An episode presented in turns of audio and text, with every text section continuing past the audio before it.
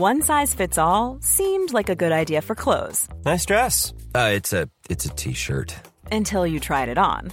Same goes for your healthcare.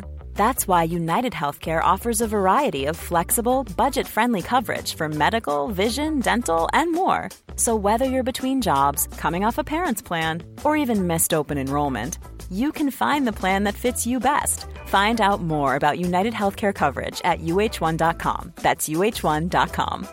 Burrow is a furniture company known for timeless design and thoughtful construction, and free shipping, and that extends to their outdoor collection. Their outdoor furniture is built to withstand the elements, featuring rust-proof stainless steel hardware, weather-ready teak, and quick-dry foam cushions. For Memorial Day, get 15% off your Burrow purchase at burrow.com slash ACAST and up to 25% off outdoor. That's up to 25% off outdoor furniture at burrow.com slash ACAST. Hey, it's Ryan Reynolds, and I'm here with Keith, co-star of my upcoming film, If, only in theaters May 17th. Do you want to tell people the big news?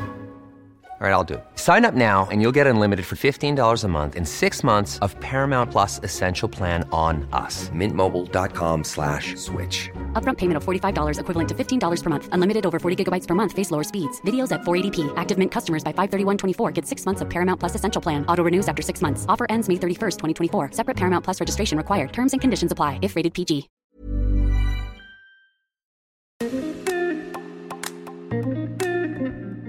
Bonjour mes chers Moonies et bienvenue dans le podcast Talks on the Moon.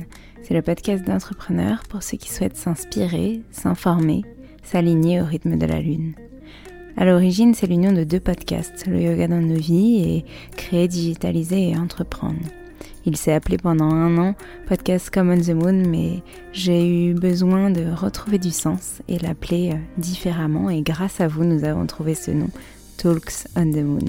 Mais ce n'est pas que ça. C'est aussi l'idée de s'exprimer au nom de l'agence, comme On the Moon, de vous apporter du contenu toujours plus pertinent au regard de la communication, de l'entrepreneuriat, nos conseils, les cycles de la lune, de la vie. Je m'appelle Alexandre Renaud, hôte de ce podcast, fondatrice de l'agence Come on the Moon, pour trouver votre identité, unicité, originalité et vous conseiller à créer une communication qui vous ressemble, alignée à votre évolution. Je suis également professeure de yoga et podcasteuse finalement slasheuse, et tous ces domaines de ma vie m'accompagnent au travers de ce podcast.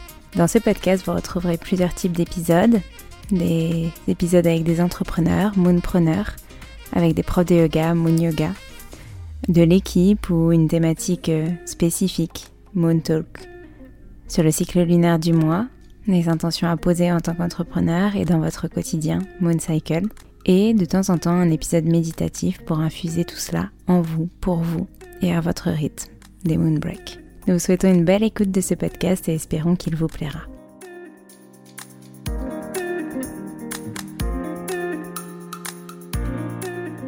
Bonjour mes chers Moonies, je suis ravie aujourd'hui d'accueillir Laure qui a fondé Maslow Boîte et comme vous vous en doutez, elle nous parle de slowpreneuriat, Slow, c'est le terme euh, anglais pour dire qu'on ralentit finalement. Et donc, comment ralentir dans son business tout en générant finalement les mêmes résultats, potentiellement les mêmes revenus, mais pas que, en réalisant ses objectifs, en revoyant peut-être son business model. L'heure nous rassure en fait sur le fait que c'est pas parce qu'on ralentit que notre entreprise va moins prospérer. Au contraire, Aujourd'hui, elle travaille 20 à 20 heures par semaine et elle génère de plus en plus de revenus notamment et surtout elle arrive à se projeter sur des nouveaux objectifs pour son entreprise. Donc je vous laisse l'écouter parce que c'est vraiment passionnant et j'espère que cet échange vous plaira. Bonne écoute.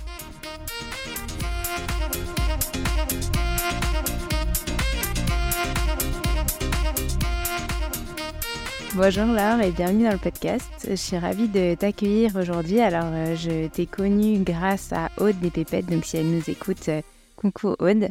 Euh, c'est un échange vraiment intéressant et tu parles de l'aspect slow dans son entreprise et tu as créé du coup l'entreprise Maslow Boîte. Tu nous en parleras beaucoup mieux que moi.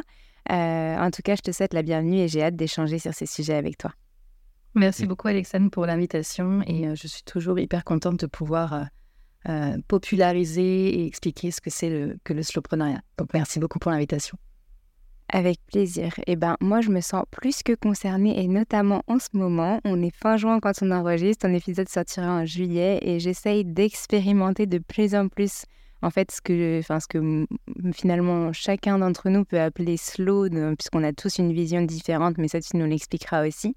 Mais c'est difficile. Franchement, c'est dur. Et donc, du coup, je, suis très contente de te recevoir pour euh, que tu nous en parles, que tu démystifies un petit peu tout ça et que tu nous apportes un petit peu bah, ton approche et euh, que tu nous rassures aussi. Donc, euh, bah, je te laisse te présenter sur ton parcours avant de créer Maslow Boîte et puis après, bah, on embrayera sur, sur la suite. Ça marche. Donc, je m'appelle Laure Dodier, j'ai 37 ans et je suis maman de deux enfants et je suis aussi une compagne. Et euh, mon parcours, euh, dans, ma carrière, euh, j'ai passé essentiellement du temps en agence de communication en tant que salarié pendant, pendant une dizaine d'années sur des postes beaucoup de commercial, de conseil clientèle, un petit peu d'opérationnel aussi. mais c'était assez, assez court. Mais mon boulot, globalement, a surtout consisté à écouter des besoins clients sur leur communication, proposer des stratégies ou des outils qu'elle est en face et les vendre. En gros, c'était ça souvent mes rôles dans, les agences. Et euh, la, dernière, la dernière agence dans laquelle j'ai été, euh, ce, poste-là m'a mené au burn-out en 2017. Et j'avais toujours eu en tête euh, de me mettre à jour à mon compte mais je voyais ça plutôt vers la quarantaine, je sais pas pourquoi, un petit peu le, parcours de vie que je m'étais imaginé quand j'avais 20-25 euh, ans. Et euh, bah, de faire un burn-out, ça m'a, montré que le paradigme dans lequel j'évoluais professionnellement, euh, dans lequel j'étais convaincue que de toute façon, pour réussir, il fallait travailler dur et faire des sacrifices et accepter le stress, etc. Euh, bah, finalement, il n'était pas viable. Et en 2017, on ne parlait pas encore autant qu'aujourd'hui du burn-out. On en parlait déjà, mais on avait l'impression que c'était... Euh, euh, enfin, on avait encore plus l'impression, je pense, qu'aujourd'hui, que c'était pour les autres. Et, et, et, de toute façon, vu l'optique dans lequel j'étais à l'époque, je pense même pas que j'aurais pu ça aurait pu en être autrement parce que tous les modèles que j'avais autour de moi étaient dans cette dynamique de bosser beaucoup et, euh, et j'ai suivi ça et ça n'a évidemment pas, euh, pas fonctionné pour moi. Euh, et donc, suite à ce burn-out, j'ai décidé de, changer de ville. J'étais à Poitiers à l'époque et j'avais envie de revenir sur Bordeaux suite à une séparation aussi, parce que Bordeaux, c'est là que c'est de là d'où je venais. Et puis parce que j'avais envie de, bah, de, de, changement, de nouveau, etc. Et donc, c'était un petit peu l'opportunité de me dire bah, je change de ville et je euh, je me mets à mon compte et à la base en tant que freelance, en conseil, en communication et en gestion de projets externalisés. Et euh, parce que j'aime bien tout faire en même temps, euh, j'ai changé de, donc de boulot, de ville, j'ai trouvé un nouveau compagnon et je suis tombée enceinte très vite, au bout de cinq mois et demi de relation. ah, c'était pas vraiment calculé. Hein. Ça a été très bien accueilli et je, suis toujours avec le papa. On en a un deuxième depuis, donc euh, ça n'a pas été euh, une mauvaise surprise, en mon cas en tout cas. Mais c'est vrai que ça, ça, fait que j'ai commencé mon activité euh, freelance en étant enceinte. et j'avais déjà l'intention de ralentir quand même par rapport à ce que je faisais avant. quand j'étais salariée, je bossais entre 60 et 70 heures par semaine. Et euh, là, je me disais, bah, quand je vais mettre à mon compte, je vais redescendre à 35-40 heures, quoi. Enfin, avoir quelque chose de raisonnable, pour profiter de mes soirées, mes week-ends, euh, mais quelque chose de quand même assez classique. Et puis, bah, en tombant enceinte, euh, ça a un peu changé la donne parce que bah, parce qu'avoir un bébé, ça, ça demande de l'énergie. C'était évident pour moi que je n'allais plus travailler du tout le soir ou les week-ends en ayant un enfant c'est un choix personnel. Euh, je ne me voyais pas du tout. Je sais qu'il y a certains parents qui, par exemple, se remettent à travailler le soir euh, après que les enfants soient couchés, etc. Moi, pourtant, je suis plutôt du soir, euh, mais, mais j'avais envie de me garder du temps pour me reposer. Je pense que le, burn-out avait fait aussi que j'avais plus conscience qu'il fallait pas aller au, aller frôler les limites en fait de mes capacités. Et puis vraiment, ça a diminué de toute façon mes capacités, donc il fallait, bien que je, je l'accepte. Et, euh, et la première année avec mon fils, donc j'étais vraiment en plein développement de mon activité, ça a été dur parce que je travaillais moins qu'avant. Mais je travaillais pas mieux. Donc j'avais mon temps de travail qui avait été drastiquement réduit. J'étais à peu près à 35-40 heures par semaine, effectivement, mais sans euh, en, gardant en fait mes habitudes de travail d'avant. Donc en en faisant beaucoup trop, avec beaucoup de fioritures, avec beaucoup de choses où je faisais les choses par principe parce que dans mon domaine les gens faisaient comme ça, sans trop me poser de questions.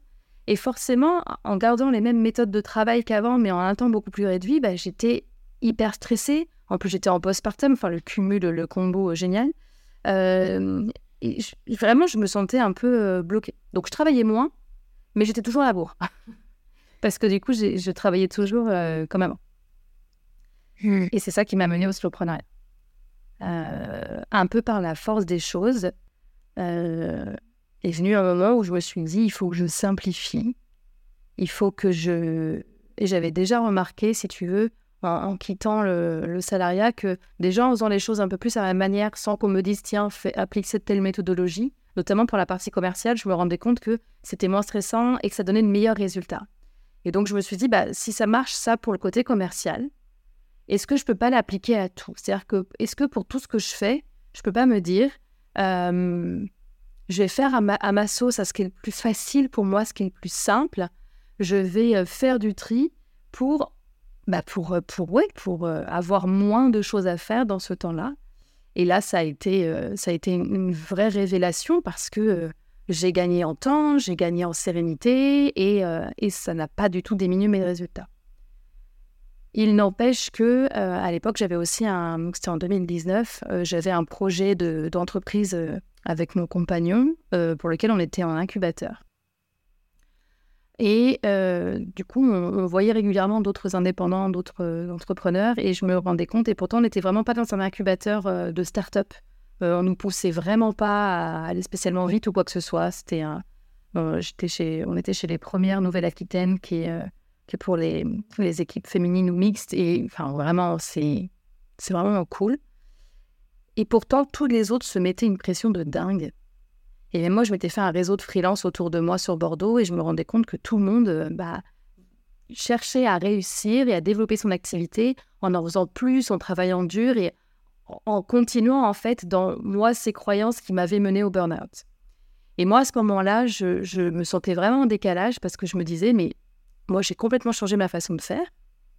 Euh, pendant cette période-là, j'ai aussi entendu le mot slowpreneuriat par euh, une entrepreneur québécoise. Et c'est là où je me suis dit, ah, mais c'est exactement ça ce qui m'a permis de poser un mot aussi sur ma manière de travailler.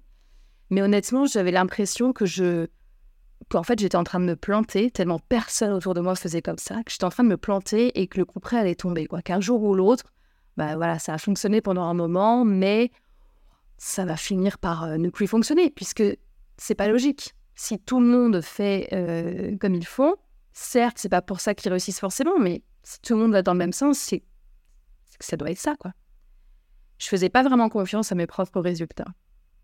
Et du coup, euh, l'idée a émergé malgré tout fin 2020, à l'automne 2020, où je me suis dit, mais peut-être qu'il y a un vrai sujet, peut-être que si j'ai entendu ce mot-là, c'est qu'il y a d'autres gens qui s'y raccrochent. Et moi, à ce moment-là, mon activité de freelance, je commençais à, m'ennuyer un peu. C'était beaucoup de charge mentale aussi sur le business model que j'avais, parce que je suivais des projets qui duraient plusieurs mois. Il fallait, penser à tout à la place des clients. je sais que c'était mon job, mais en fait, je me rendais compte que ça ne me convenait pas vraiment. Et, j'avais envie d'arrêter ça. Et donc, je me suis dit, mais pourquoi est-ce que je n'arrêterais pas pour aider mes pères à faire ce que je fais? Comme j'ai une petite tendance à avoir plein d'idées et à pas toutes les mener au bout, je me suis dit, celle-là, elle me tient à cœur, donc je vais me laisser euh, la fin d'année. Je vais me laisser les deux prochains mois. Si dans deux mois, l'idée est toujours là, je le fais. Pour voir, en fait, c'est un truc qu'elle est passée. Bah oui. Et euh, pendant les vacances de Noël, je me suis dit, mais l'idée, elle est toujours là. Euh, j'ai envie d'arrêter mon activité de freelance. Je donne des cours à côté, donc ça ne représentait pas toute mon activité, mais c'était 60% quand même de mes revenus. Et et je sais pas, je crois que je l'ai senti aussi. J'ai senti un peu que les choses étaient en train de changer, qu'on parlait de plus en plus de burn-out, etc. Enfin, tu vois. Euh, et je me disais, bah, moi, j'ai réussi à, alléger tellement mon stress et ma charge mentale sans pour autant que ça ait un impact négatif sur mes revenus, qu'il y a peut-être un truc. Et, euh, et début 2021, le 4 janvier 2021, j'ai créé le compte Instagram de Master Watt en me disant bah, je vais voir, je vais parler de slowprenariat et je vais voir ce que ça donne. Je vais voir s'il y a d'autres gens qui sont comme moi.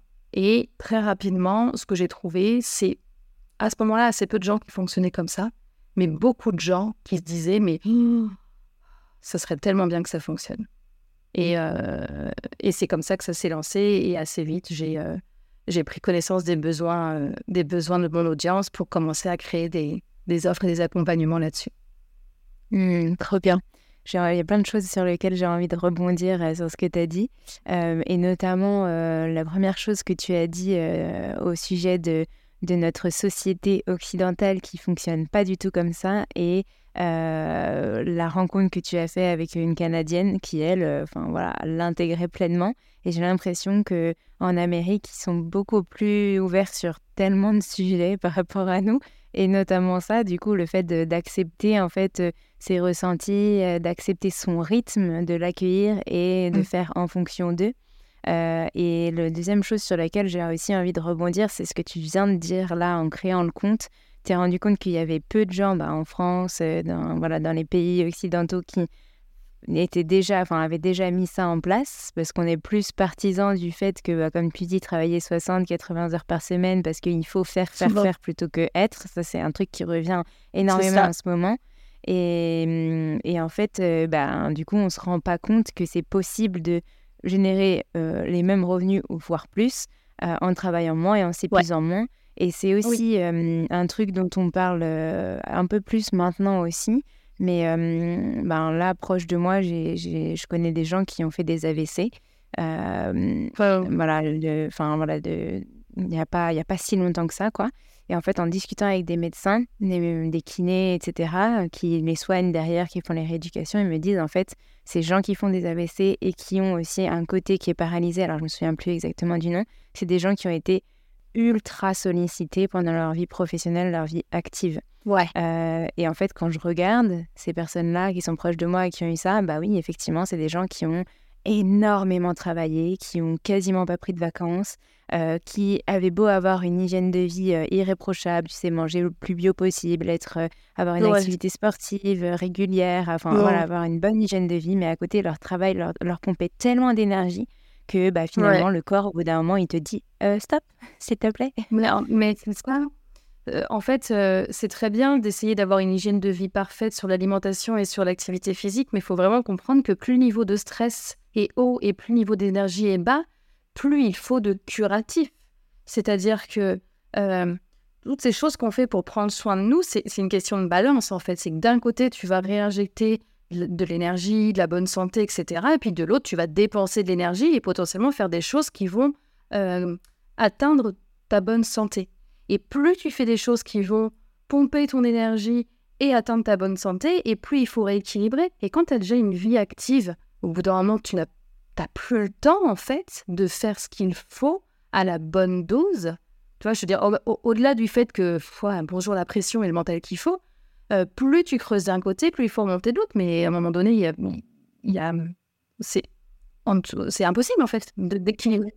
Donc, euh, un des principes du slowprenariat, c'est aussi euh, comment limiter le stress au maximum à la source, sachant qu'on sait très bien que quand on est à son compte, bah, on a une dose de stress et, d'incertitude qui, bah, qui, est liée au, principe d'être à son compte et de ne pas avoir de sécurité financière, de pas euh, d'être responsable de tout. Enfin voilà, donc il y a déjà ça.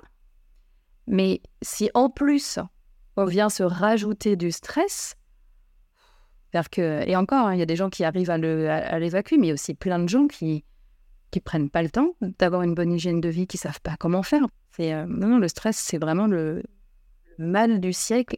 Et on est en plus dans une société qui va très vite avec beaucoup de nouveautés, beaucoup d'évolutions, et ça aussi, ça génère déjà du stress.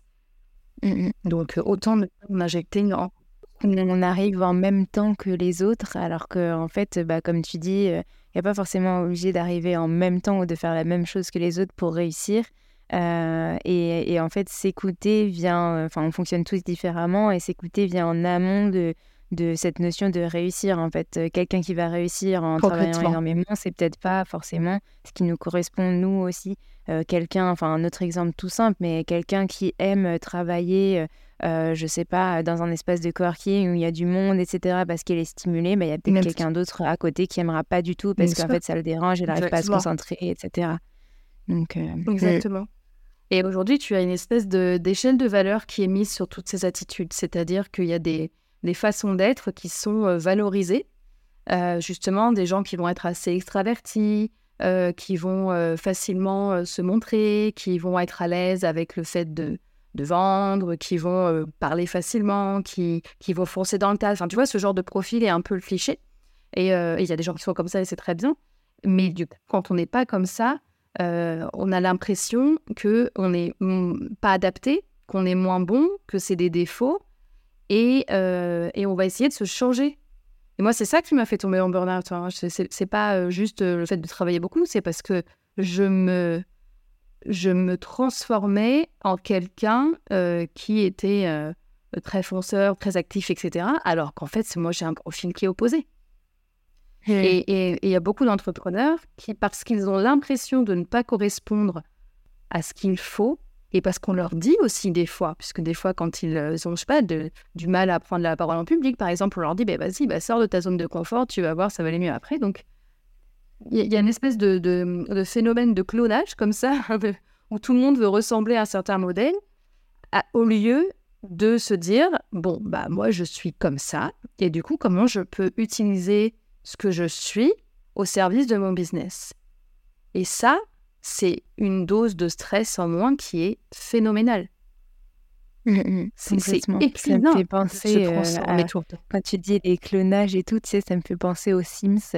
On leur disait, on, rajoutait le petit code, on gagnait de l'argent et puis on leur disait, allez, fais des enfants, allez, machin, allez, trucs. Et puis en fait, on rentrait dans des cases de stéréotypes. ça. Ouais, ouais, c'est. Euh,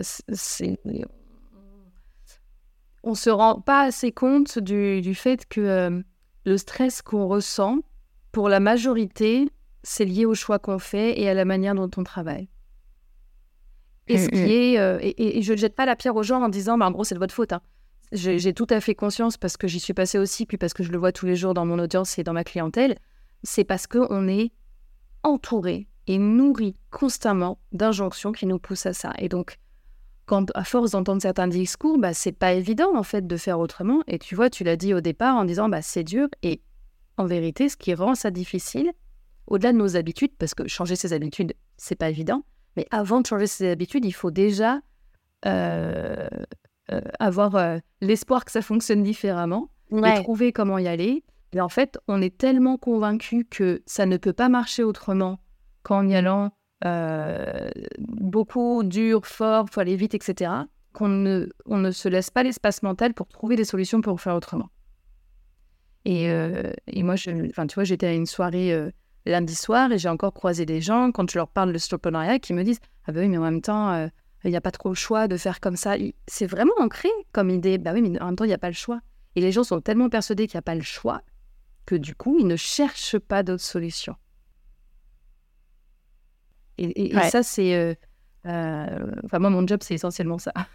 Au-delà des, des, de l'accompagnement et des, des, techniques et des conseils, c'est euh, réussir à, faire avoir ce déclic aux gens que tant que tu te dis, il n'y a pas le choix, de toute manière, tu ne te mets pas dans un. Tu ne te mets pas en recherche de solutions alternatives, en fait. Ouais. Et donc, du coup, comment ça s'est passé euh, Donc, à partir du 4 janvier 2021, si j'ai bien retenu, tu as lancé le compte. Tu n'avais pas prévu encore de lancer euh, l'entreprise. Tu voulais juste euh, lancer un peu, entre guillemets, le mouvement et commencer à en parler. Et comment ça s'est fait après, du coup, pour bah, officiellement lancer Maslow Boîte? Qu'est-ce que tu proposes qu'est-ce que, Comment a évolué l'entreprise? Qu'est-ce que tu as proposé au départ? Comment tu as ajusté aussi tes offres, tes programmes? Enfin, voilà, raconte-nous un petit peu tout ça. Alors au départ, j'avais quand même, j'avais quand même le, comme objectif d'en faire euh, une nouvelle activité, puisque j'avais arrêté une activité pour ça, mais je ne savais pas du tout encore sous quel format. Euh, parce que je ne connaissais pas bien le besoin, en fait, de, de, de, ma cible. Je connaissais pas bien ma cible non plus. Enfin voilà, donc c'est vrai que les premiers mois, les quatre premiers mois, j'ai parlé de slowprenariat et le but ça a été de d'échanger avec les gens de la communauté pour voir bah, quel profil j'avais, quels étaient leurs besoins, qu'est-ce que je pouvais leur amener. Et ce qui a été assez cool, c'est que je me suis rendu compte que les sujets sur lesquels les gens euh, perdaient beaucoup de temps et d'énergie, c'était la communication et la vente. Et ça, ça tombait plutôt bien parce que c'est quand même un peu mes métiers de base. Et, euh, et puis après, c'était tout ce qui était gestion du stress, écoute du corps, etc. Et moi, j'ai euh, de la chance là-dessus, puisque mon compagnon, lui, il est praticien et enseignant en médecine chinoise. Et ce qui m'a permis, moi, sur ces dernières années aussi, de beaucoup mieux écouter mon corps, etc., c'est de vivre avec lui. Et donc, euh, le premier produit que j'ai lancé, donc c'était en mai 2021, c'est une petite formation, euh, une petite formation euh, en ligne qui était à faire en autonomie, qui s'appelait Slowpreneur Basics, en gros, en 10 étapes, en 10 exercices assez courts, j'apprenais aux, gens à bah, écouter les signaux subtils de leur corps, c'est avant de ressentir le stress, comme on l'entend avec euh, un esprit embrouillé, des, maux de ventre, etc., de, repérer ça en amont, euh, faire attention à, l'équilibre dans sa journée entre euh, être dans l'action et être dans le repos, et puis des choses sur comment simplifier les tâches, des petites choses assez opérationnelles mais très efficaces. jusqu'à arriver à réussir à prendre une journée off par mois pour prendre du temps pour soi, et pas pour sa famille ou pas pour, euh, euh, pas pour les autres, pas pour ses clients.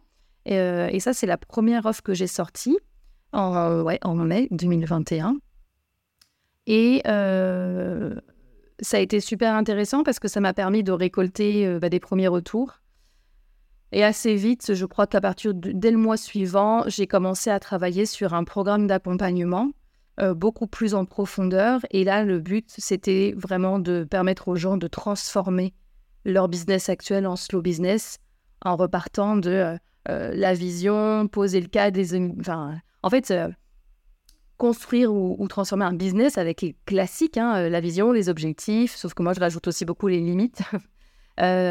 le business model, la cible, comment, comment on vend, comment on communique, comment on s'organise. Enfin voilà, en, fait, des sujets dont on entend parler beaucoup dans l'entrepreneuriat, mais tout ça version slow pour amener les gens à euh, petit à petit transformer leur business.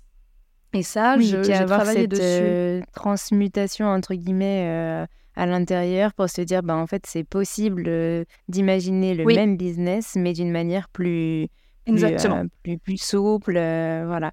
Et je voulais rebondir avant qu'on continue sur, sur tes formations. Désolée, je te coupe, mais après, je vais oublier.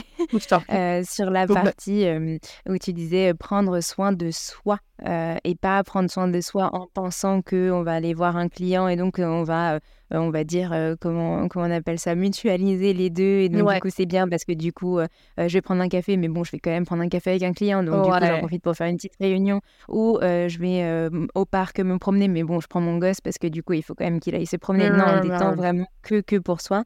Et du coup, ben, moi, ça faisait un moment que j'en avais pas fait et ça faisait je sais pas, l'année dernière, j'ai réservé un week-end euh, où je me suis dit, bon, bah, ce sera juste pour moi, tu vois.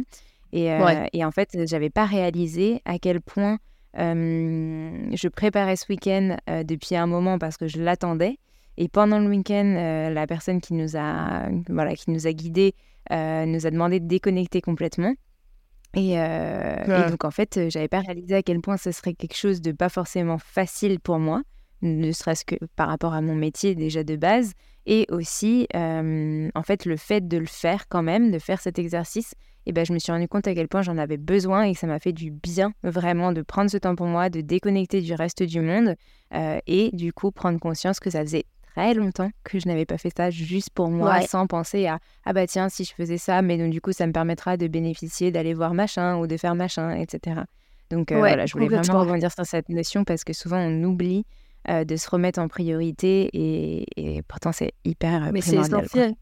C'est essentiel et euh, moi c'est vrai que c'est quelque chose que j'ai commencé à faire assez tardivement parce que bah, en devenant maman, le gros cliché, mais évidemment j'ai mis beaucoup de temps à accepter que prendre du temps pour moi, c'était pas être une mauvaise mère, au contraire. Et j'ai mis beaucoup de temps à prendre du temps pour moi. Je pense que j'ai La première fois que j'ai dû prendre une journée comme ça, euh, quand mon fils était gardé en semaine, juste pour moi, je pense qu'il devait avoir deux ans.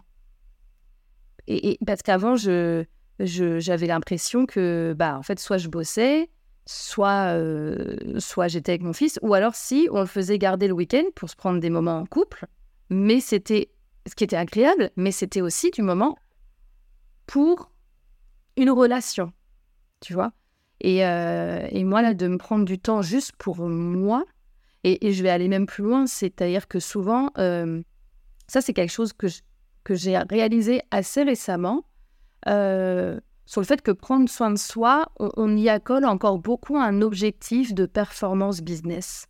C'est-à-dire, on se dit, bah, il faut prendre du temps pour soi, pour, parce que c'est vrai que derrière, ça aide à être meilleur. Enfin, c'est une, une réalité. Mais en fait, faut pas le faire pour ça à la base. Ça, c'est bonus.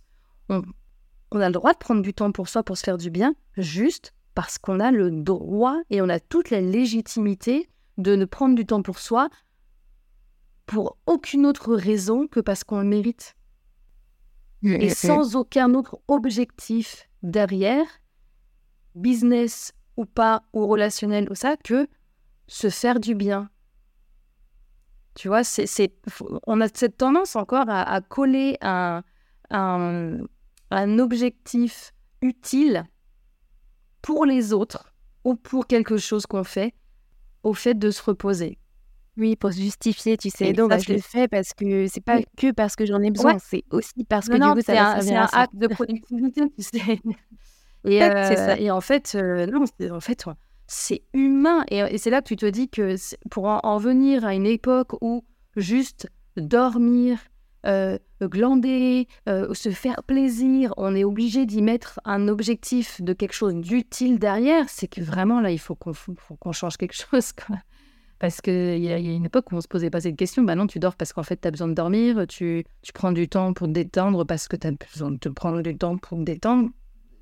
Basta, en fait. Il n'y a pas à avoir d'autres objectifs derrière. C'est juste que, par contre, ce qui est certain, c'est que si on ne le fait pas, c'est indéniable. Et selon les personnes, ça va prendre plus ou moins de temps, mais ça finit au-delà de nous fatiguer, ce qui déjà est néfaste. Mais en plus, quand on est à son compte, nos performances abaissent et nos, nos business, ils marchent moins bien. Donc ça, en fait, c'est juste que ça vient rajouter encore une couche de choses pas cool par-dessus le fait d'être déjà stressé, fatigué. C'est-à-dire que tu es stressé, tu es fatigué, et en plus de ça, ça a un impact négatif sur ton business, et donc ça te rajoute, et là, tu rentres dans un cercle vicieux. C'est ça ce que j'allais dire, ça, ça nous fait faire un cercle vicieux au lieu du cercle vertueux si on se mettait plus, euh, si on s'octroyait plus de temps pour soi. C'est exactement ça. En fait, euh, le slowpreneuriat, c'est transformer ce cercle vicieux de euh, je ressens du stress, euh, du coup, je me rends compte que ça a un impact sur mon business. J'ai peut-être moins de clients ou je travaille moins bien. Donc, du coup, pour rattraper ça, je travaille encore plus.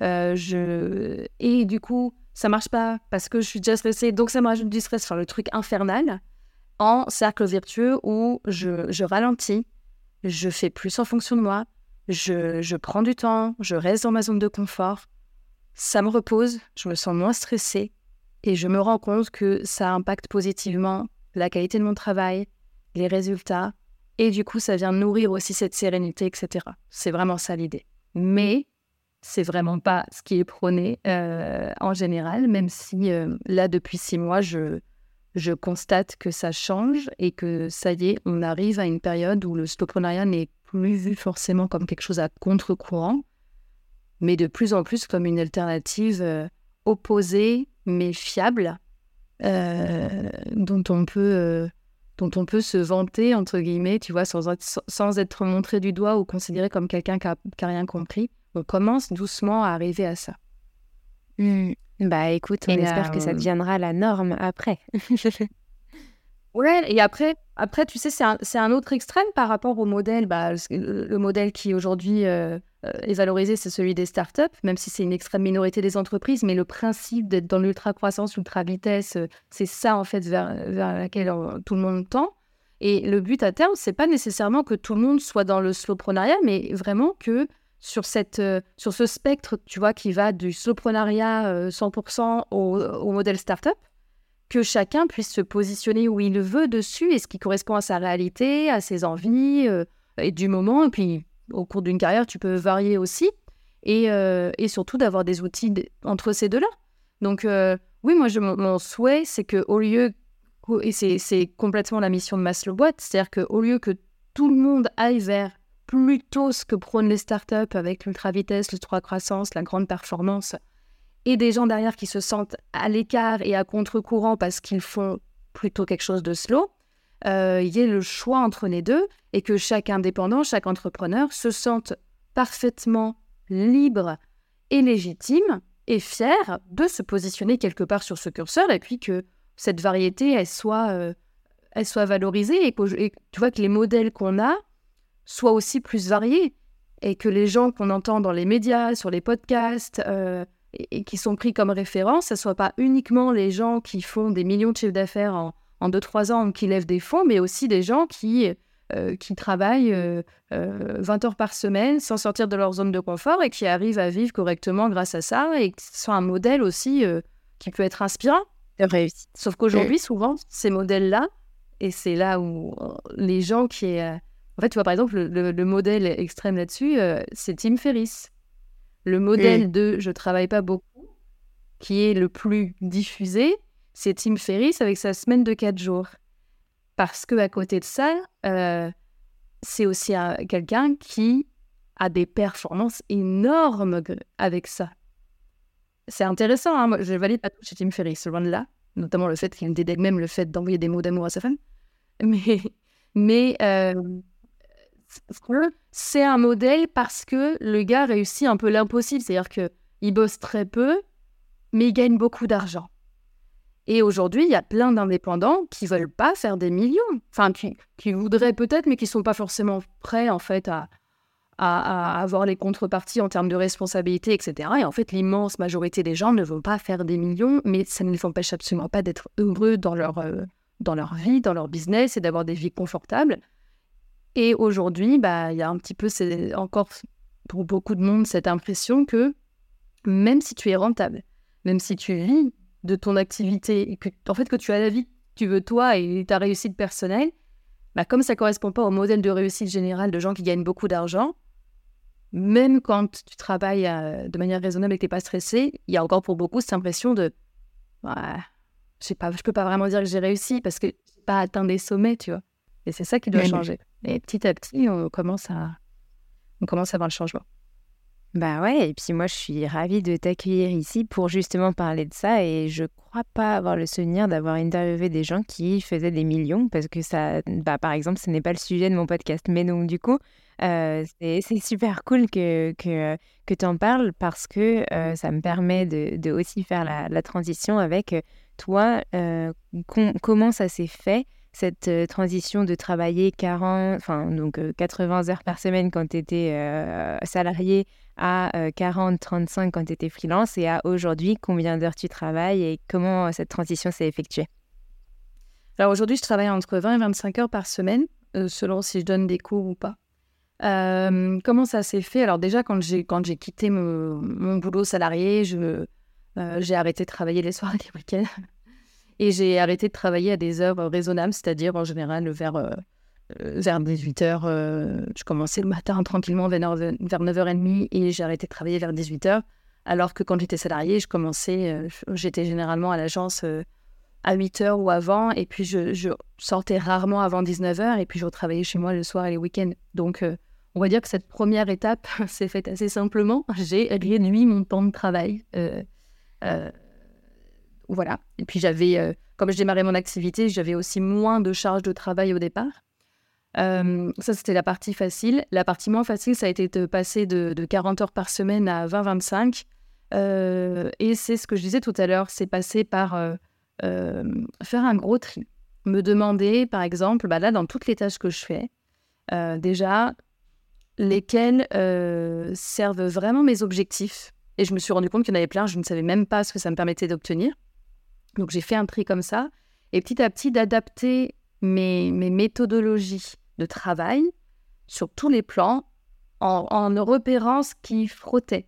Euh, toutes les fois où je faisais quelque chose où je me disais, mais la façon de faire, en fait, ça me, ça me gave un peu. Je, enfin voilà, je sens que je suis pas à l'aise et en me disant comment je pourrais faire différemment pour déjà pour me sentir à l'aise. À la base, c'était une question de qu'est-ce qui pourrait moins me stresser, rendre les choses plus agréables. Et puis, euh, c'est devenu petit à petit, bah tiens, mais en plus, je vais plus vite, c'est plus simple, etc. Donc ça, ça a participé pour beaucoup. Et ce qui a été un énorme booster pour moi, ça a été le premier confinement, parce que mon fils à l'époque avait deux ans, enfin un peu moins de deux ans, et euh, donc la crèche était fermée. Donc, il fallait que je travaille en, étant, en ayant mon fils à la maison. Et euh, mon compagnon était là aussi, il avait fermé son cabinet.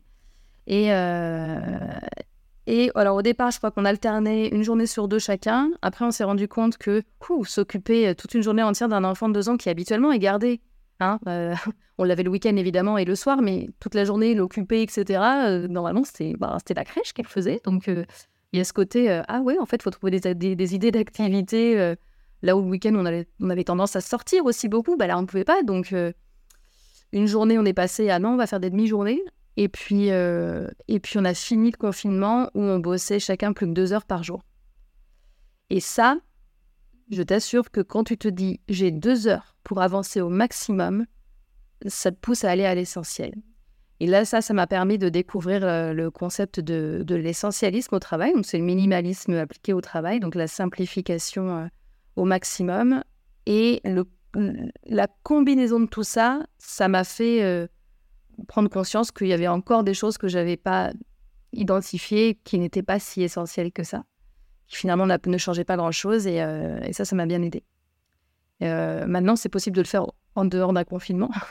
c'est juste que moi, ça m'a fait, ça m'a fait, ça a été un accélérateur de ralentissement, on va dire. Euh, et aujourd'hui, mes clientes, elles le font euh, plus petit à petit, mais c'est vraiment l'idée, c'est euh, d'écrémer au fur et à mesure, de transformer ces méthodologies de travail. c'est le business model aussi qui compte beaucoup. selon le, format sous lequel on travaille, ça, ça joue. Et, et puis, puis là, je suis dans ce format-là. Et puis maintenant, c'est un, une condition, c'est-à-dire que c'est vraiment le temps de travail qui me correspond. Quand il m'arrive occasionnellement de devoir travailler plus, je le sens immédiatement sur ma fatigue. Donc, je, ouais, je m'en fais une, condition de ne pas y retourner. Et le fait d'en faire une condition, c'est ce, que, c'est ce qui fait que j'y arrive. Et pourtant, j'ai un agenda très, très souple. Je ne suis pas du tout le genre de meuf à avoir un agenda millimétré. J'ai, euh, en fait, j'ai peu, de, j'ai peu de choses à faire. Aujourd'hui, j'ai peu de tâches. Trop bien. Donc, j'ai de l'espace. Le rêve de beaucoup d'entrepreneurs. mais réaliste du coup. Mais c'est plus accessible que ce qu'on pense. C'est plus accessible que ce qu'on pense. C'est juste qu'il faut, euh, bah, il faut aller euh, euh, se lancer là-dessus et ça passe souvent par la transformation de, ouais, de, d'optimisation du business model, de l'écrémage, de l'adaptation à soi. Et c'est normal en fait que ça prenne du temps. mais bah, moi, ça m'a pris. Enfin, là, je le fais en accéléré, mais le passage de 40 heures par semaine à 20-25 heures, ça a, mis, euh, ça a mis un an et demi. Hein, avec l'accélérateur au milieu. Avec le confinement. parce donc, que, du coup, euh, ce que tu expliques par rapport au confinement, c'est que, bah, à l'inverse de toi, vous, vous avez trouvé cette méthodologie euh, qui a fonctionné pour vous, mais il y a beaucoup de, parents qui se sont sentis complètement submergés parce qu'ils se sont retrouvés en étant salariés à faire du 100% télétravail avec les gosses à la maison. Et du coup, à devoir mettre les gosses sur les écrans. Donc finalement, les, les gosses au plus jeune âge, ils rentrent à l'école avec des troubles autistiques de plus en plus, etc. Enfin, tu vois, les engrenages comme ça, parce qu'on ne leur a pas indiqué comment gérer cette phase où ils allaient être, euh, bah, se retrouver à avoir leurs enfants à 24 à la maison et pas à pouvoir euh, déléguer à une assistance maternelle, à l'école, à la crèche, etc la journée, en tout cas leur temps euh, de travail qui leur permet finalement de vivre. Hein, parce que bah, clairement, quand ils, si on ne travaille pas, on n'a pas d'argent. Donc euh, bref, voilà quoi. Donc euh, bah, c'est clair que pour vous, ça a été un accélérateur. Et pour certaines personnes qui n'avaient pas qui n'ont pas eu la chance de, trouver cette méthode ou qui étaient salariés et donc l'entreprise ne met pas en place ces choses-là, et ben ça a été, mais je pense, vraiment pas un accélérateur, mais justement un décélérateur, le Covid. Quoi. Oui, oui, mais c'est en fait tout le monde l'a vécu, euh, l'a vécu différemment euh, cette période-là et autant nous ça a été difficile en tant que parents.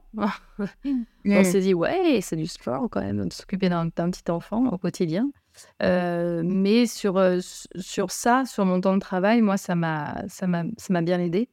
Et, mais à côté de ça, tu vois, j'ai aussi des clients qui viennent dans mon accompagnement parce qu'ils ont une situation de vie qui fait qu'ils ne peuvent plus donner temps de travail. Donc eux, en fait, c'est même pas une décélération progressive, c'est bah en fait là, j'ai plus tel temps disponible.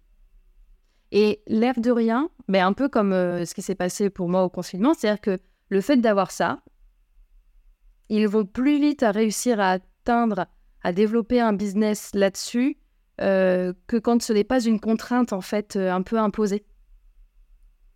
Et, ça rejoint ce que je disais tout à l'heure sur le fait que à partir du moment où tu crois que c'est pas possible autrement, tu ne trouves pas les solutions.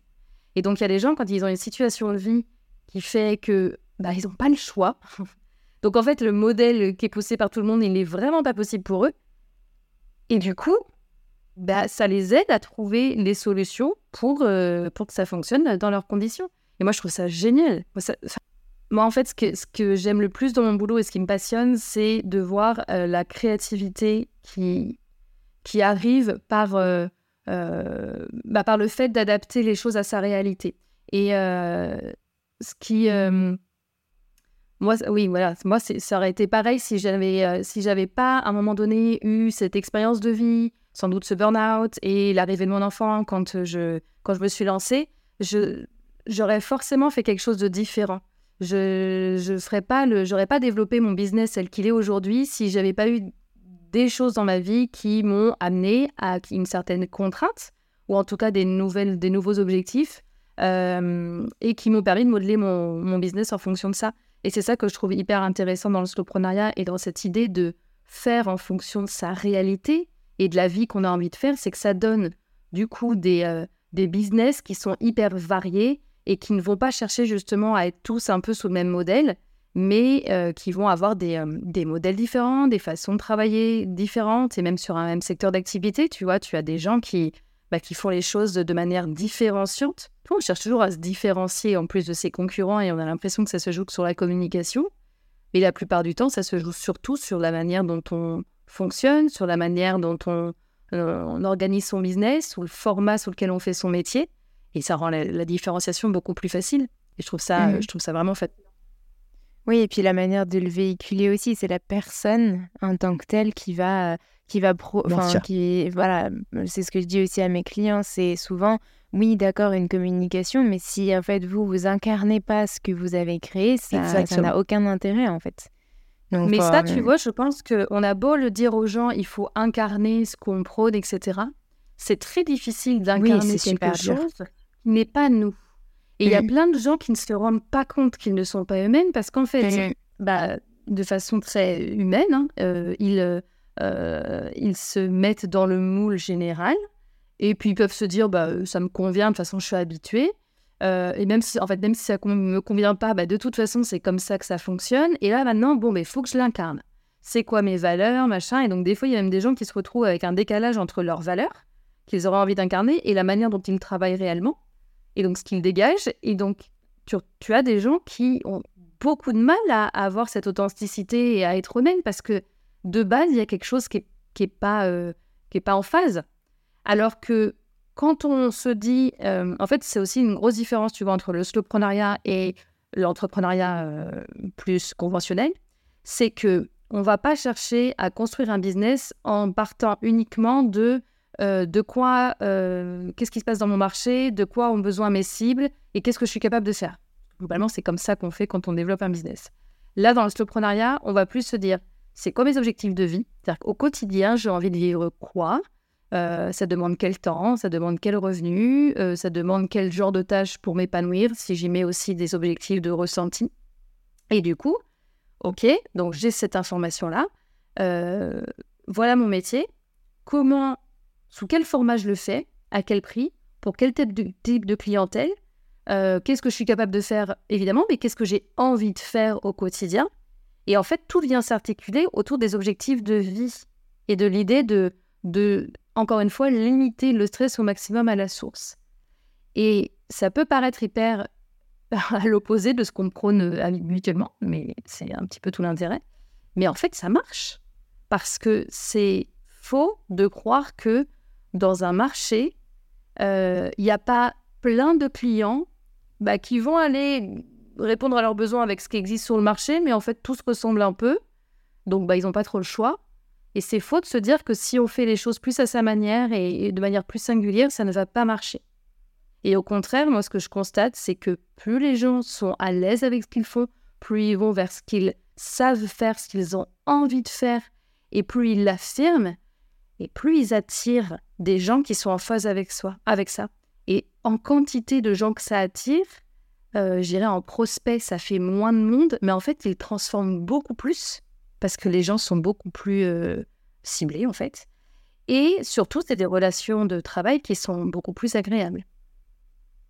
Ouais, j'aime bien euh, dire cette phrase on attire ce que l'on vibre et c'est ça c'est en fait quand tu incarnes vraiment ce que tu as envie d'incarner et de développer bah forcément tu véhicules quelque chose de plus positif et qui donne envie aux gens qui ont envie de travailler avec toi, etc. c'est le cercle euh, vertueux dont on parlait tout à l'heure. Je vais, je vais te donner un exemple concret euh, sur moi. Moi, je suis typiquement en termes de, de mode de fonctionnement naturel, donc pas ce que j'ai adopté par mimétisme pendant des années et qui ne m'a pas réussi.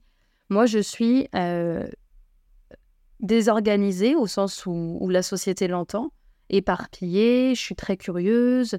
comme je te disais, de base, j'ai tendance à avoir plein d'idées, mais pas à en mener beaucoup à bout. Euh, j'ai un niveau d'énergie qui est à la base euh, pas très grand. Euh, je me fatigue vite, d'autant plus depuis mon burn-out. j'aime le confort. j'aime pas trop m'emmerder, tu vois. J'aime pas trop souffrir. Enfin, je voilà. quand tu prends ça, bah, ça fait un peu. Non, mais meuf, t'as pas compris en fait. L'entrepreneuriat, c'est pas ça. Ça va être compliqué.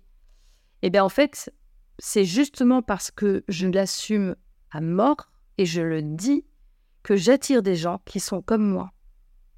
Et essentiellement, dans ma cible, j'ai des gens qui sont comme ça et qui trouvent un énorme soulagement à quand ils ont des problèmes pour euh, euh, tenir leur délai, des problèmes de procrastination, des problèmes, n'importe quel problème, euh, je vais pas venir leur dire, bah structure-toi plus ou ah bah oui mais il faut un peu de bouger. En fait, j'ai pas ce discours-là parce que bah oui.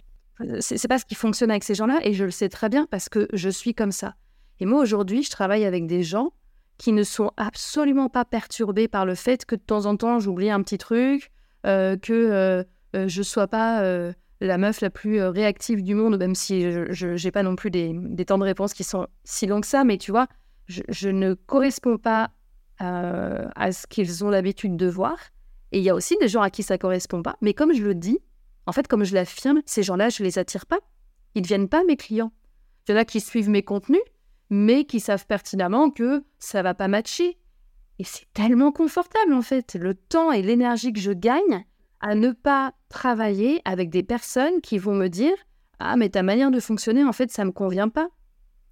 Et je travaille qu'avec des gens qui veulent plus de douceur, qui veulent être respectés dans leur éparpillement, parce que en fait, faut pas croire, il y a, d'autres facettes de ça qui sont géniales, euh, qui ne veulent pas être changées.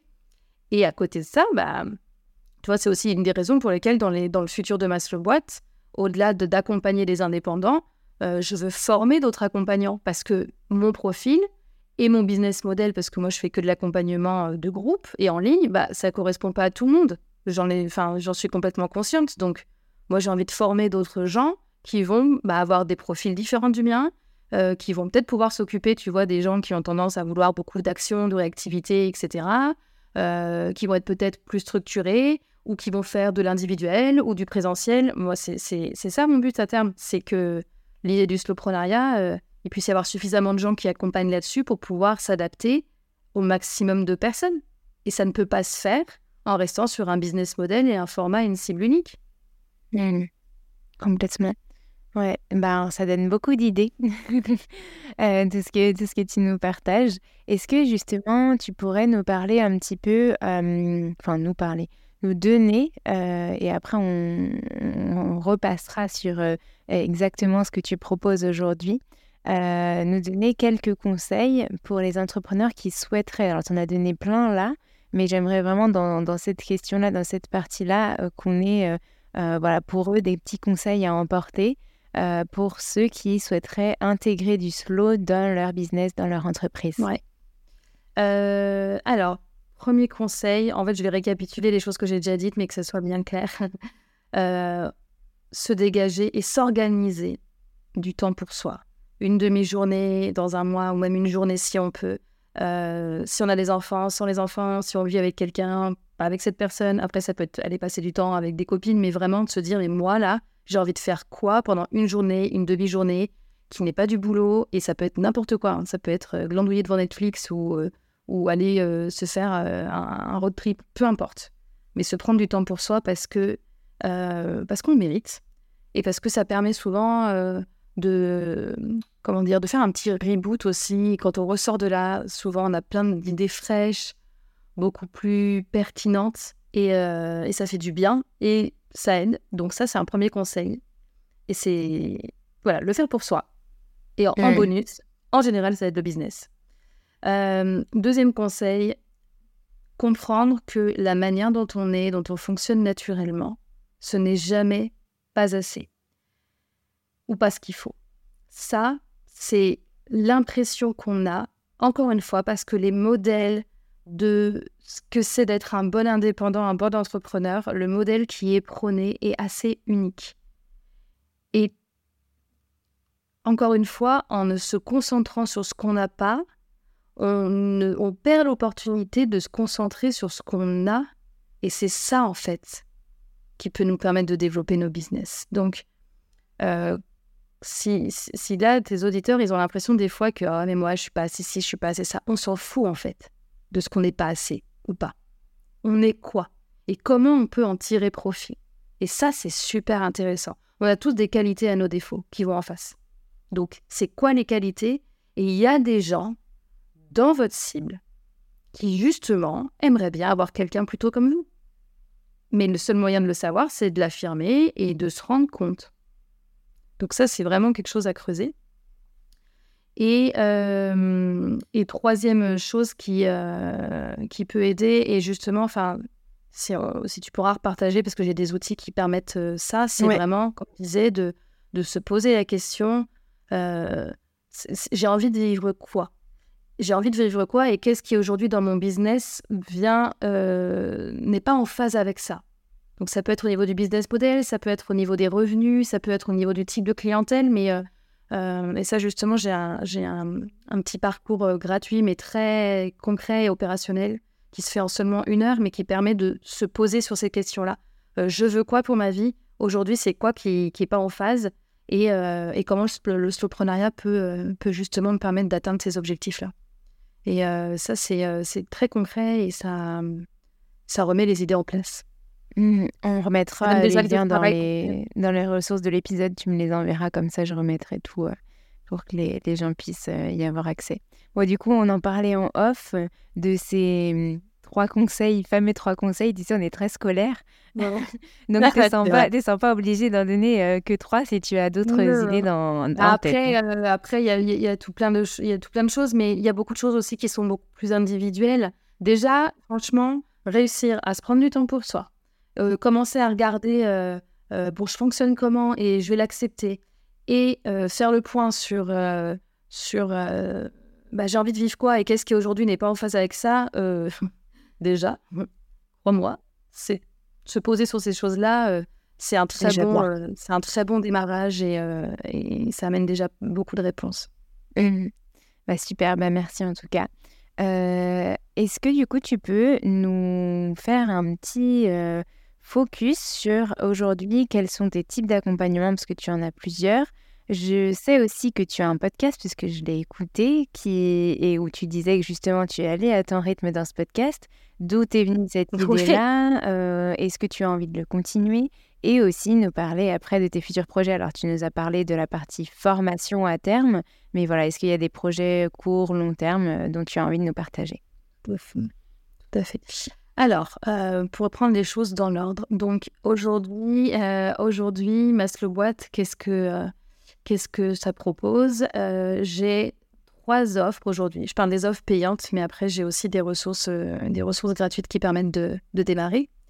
Euh, dans mes offres payantes, donc il y a mon programme d'accompagnement qui est un programme vraiment très en profondeur avec une partie formation pédagogique, une communauté et des lives de support tous les mois, ce qui aussi, bah, c'est ce qui fait beaucoup, beaucoup évoluer les gens.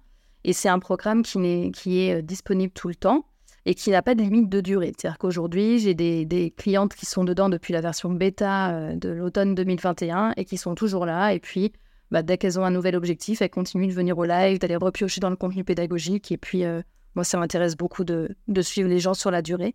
Ce qui permet aussi aux gens, bah, il y a des périodes dans leur vie où ils ont moins de temps de s'y mettre, mais ils peuvent revenir. Euh, voilà. Donc, c'est vraiment un écosystème à disposition. Et ça, c'est mon offre principale qui s'appelle le programme Maslow Boîte euh, et après, j'ai une, petite formation euh, beaucoup plus rapide qui, met à peu près une journée à suivre, qui s'appelle Slow Business sur mesure, qui est un extrait en fait du contenu pédagogique du programme et qui permet, ça va reboucler avec ce qu'on disait, bah, de faire le point sur son propre mode de fonctionnement, sur les, qualités de ses défauts, pour aller bah, voir ce qui aussi beaucoup plus en profondeur que le parcours gratuit, euh, ce qui n'est pas en phase avec ça, et bah, décider de qu'est-ce qu'on change dans son business pour que ça colle.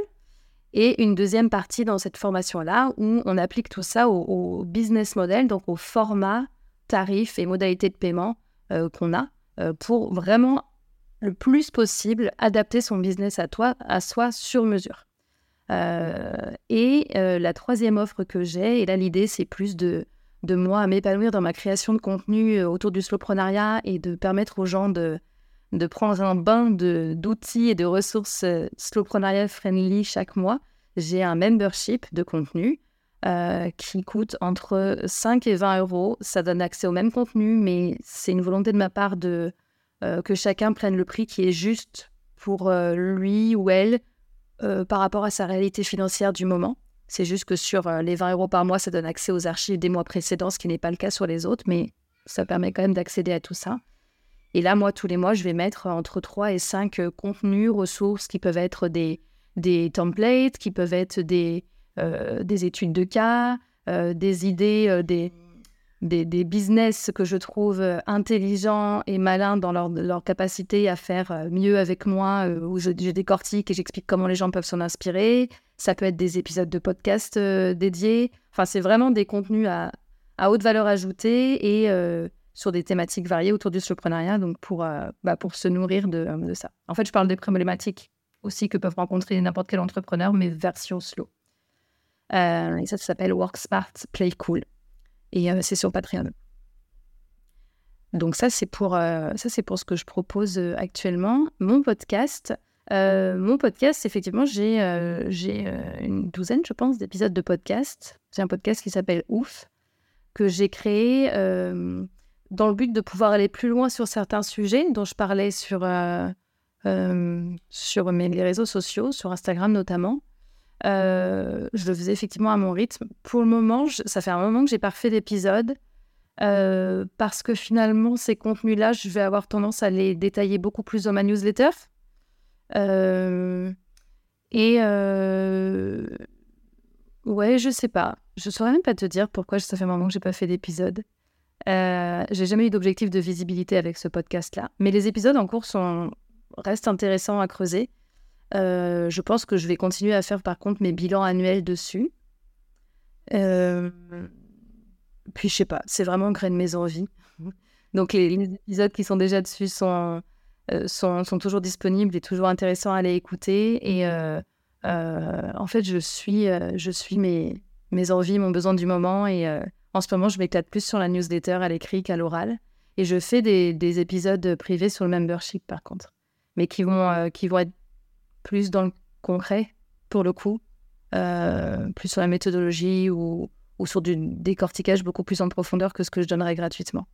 Ok, trop bien. Euh, bah, c'est bien, ça, prouve aussi euh, le podcast et le fait que tu continues pas forcément les épisodes, que tu t'écoutes et que tu incarnes pleinement le slow dans tous les domaines ah de, ta vie. Mais en fait, c'est ça. Moi, dès que je, dès qu'il y a quelque chose qui vient, dès que ça frotte, je, je, me pose la question de pourquoi. Soit j'ajuste parce que c'est que je fais pas les choses de la manière la, la plus adaptée à moi, soit je mets en suspens et puis je me laisse la liberté de, de continuer. Et après, je suis, très transparente sur le sujet. Donc, euh, euh, bah, il y a des gens à qui ça convient pas, mais c'est pas grave. Et puis il y a des gens à, qui ça convient et, c'est plus ces gens-là que je cherche à attirer. Et pour tes futurs projets alors? Alors pour mes futurs projets, euh, Boîte, sa mission c'est de d'accompagner au slowprenariat, mais aussi de promouvoir et de populariser ce mode de travail. Donc aujourd'hui, c'est euh, vraiment euh, bah, les trois offres dont je t'ai parlé, qui s'adressent directement aux indépendants. Et ce que je vais développer là sur la fin 2023, c'est deux autres volets. Donc le volet, comme je te disais, de, de formation de futurs accompagnants, euh, donc qui sera une formation que je veux certifiante. Et là, c'est assez différent parce que le but, c'est d'apprendre un métier. C'est pas, c'est assez différent que de faire une formation pour son propre business. Donc, c'est un chantier que je vais commencer cet été pour une version bêta que j'espère, euh, faire, euh, je pense, pendant l'hiver. Et euh, un autre volet de développement, et je précise que je ne compte pas faire tout ça toute seule, hein, parce que je vais rester dans mes 20-25 heures par semaine. Un autre volet de développement qui est très important pour moi, c'est d'aller rencontrer les, toutes les structures d'accompagnement à l'entrepreneuriat, euh, les, pépinières, les incubateurs, même les, chambres consulaires, enfin les, coachs business, enfin en fait tous ces gens qui accompagnent les entrepreneurs, aujourd'hui les indépendants, euh, aller les rencontrer pour comprendre euh, ce qui fait qu'aujourd'hui, je pense involontairement, mais ils diffusent beaucoup d'injonctions et ça, moi, je le sais parce que en deux ans et demi, j'ai bah, échangé avec beaucoup de gens de ma communauté qui souvent sont passés par ces cursus-là quand ils se sont lancés. Et c'est à ce moment-là qu'ils ont récupéré beaucoup de croyances et d'injonctions euh, liées à l'entrepreneuriat. Et, moi, ça m'intéresse beaucoup d'aller creuser à la source. Et je sais parce que j'en côtoie certains qui, qui, en fait, ils sont vraiment dans la bienveillance et ils ont envie d'aider. Et je veux comprendre, en fait, comment ça se fait que euh, ces gens qui sont dans la volonté d'accompagner des, personnes à développer leur business et à réussir, pourquoi est-ce que le retour que j'ai moi derrière, c'est bah, en fait en passant là-dedans, euh, même si ça m'a apporté ça, ça, ça, c'est aussi là que j'ai récupéré telle injonction, telle croyance et que aujourd'hui ça me met en difficulté. Donc je vais, euh, je vais faire une enquête auprès des deux publics. je vais commencer ça sur, au, mois d'août pour aller comprendre et puis pour ensuite pouvoir sensibiliser et former ces gens-là au slowprenariat de manière à ce que euh, quand ils accompagnent des entrepreneurs, ils puissent aussi leur parler de cette alternative-là et bah, leur dire en gros, bah, soit tu y vas parce que c'est ce que tu veux et, c'est ta volonté de, vitesse, y aller euh, rapidement, fort, etc. Ou alors il y a une autre, une autre possibilité, euh, c'est d'aller plutôt vers quelque chose de slow et tu vois qu'ils aient les outils en fait et, euh, et, et, puis, et puis, de manière plus générale, on parlait euh, dans les médias, dans, dans ouais, sur différents supports pour vraiment populariser. Euh, donc, on va dire que c'est un peu le département sensibilisation et, relations médias du, du slowprenariat. Et, et ça, évidemment, mon but, c'est de petit à petit constituer une équipe pour m'aider à tout ça parce que je ne vais évidemment pas pouvoir être sur tous les fronts. Mmh, super. Eh bien, écoute, c'est hyper complet et moi, j'ai hâte de voir euh, la suite que tu vas donner à ma slow boîte. Et déjà, ce que tu crées là, euh, je trouve ça vraiment euh, très chouette. Et je pose l'intention de poser plus de slow dans, dans mon business parce que je suis persuadée et je suis convaincue que c'est vraiment, enfin voilà, c'est vraiment une, une, super méthode et que ça peut accompagner beaucoup, beaucoup d'entreprises, d'entrepreneurs. pour la petite question de la fin, est-ce que tu as un message que tu souhaiterais faire passer. Des fois, je parle de dédicace, une citation qui t'inspire. Enfin, voilà, quelque chose qui t'inspire suite à tout ce qu'on s'est dit dans l'épisode euh, que tu as envie de partager à nos auditeurs. Euh, ouais, bah écoute, je vais, euh, je vais rebondir sur ce que j'ai vécu il y a deux jours. il y a deux jours, j'ai remporté le, le, prix de l'excellence client au, au, Grand Prix des indépendants organisé par l'école Envie. Wow. L'école en vie, c'est une école pour indépendants qui est cofondée par Catherine Parba, qui est une business angel que les, les gens ont peut-être vu sur euh, Qui veut être mon associé. Euh, et elle a, elle, a, deux autres cofondatrices qui sont absolument géniales aussi. Et, euh, et le jury qui, qui m'a sélectionné pour ce prix-là était composé de dirigeants d'entreprises, de start-up, d'incubateurs, de coworking par des banquiers.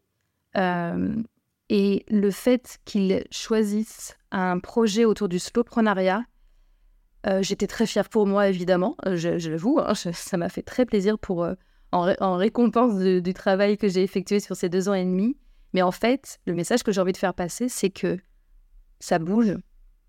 Et, et justement, c'est ce que je disais tout à l'heure, euh, on commence à ne plus être à contre-courant.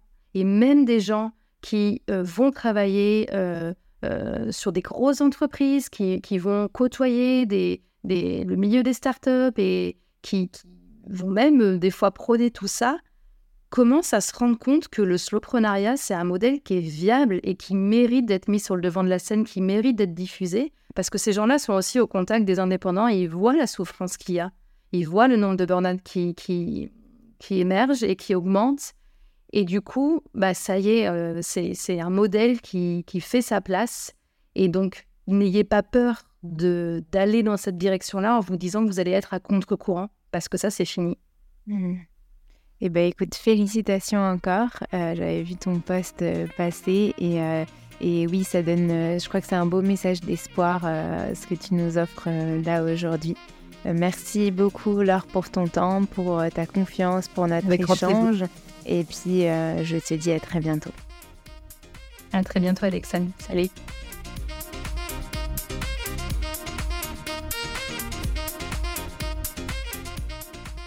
Merci à tous d'avoir écouté cet épisode jusqu'au bout. N'hésitez pas à nous laisser des étoiles et des commentaires sur les plateformes dédiées comme Apple Podcast et Spotify, à nous contacter en message privé, ça nous fera très plaisir d'échanger avec vous.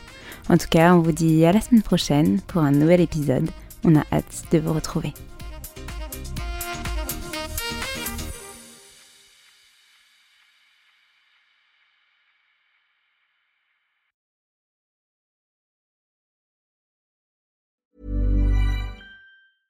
Planning for your next trip?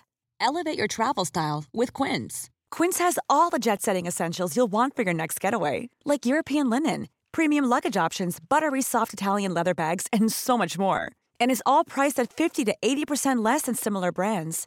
Plus, Quince only works with factories that use safe and ethical manufacturing practices.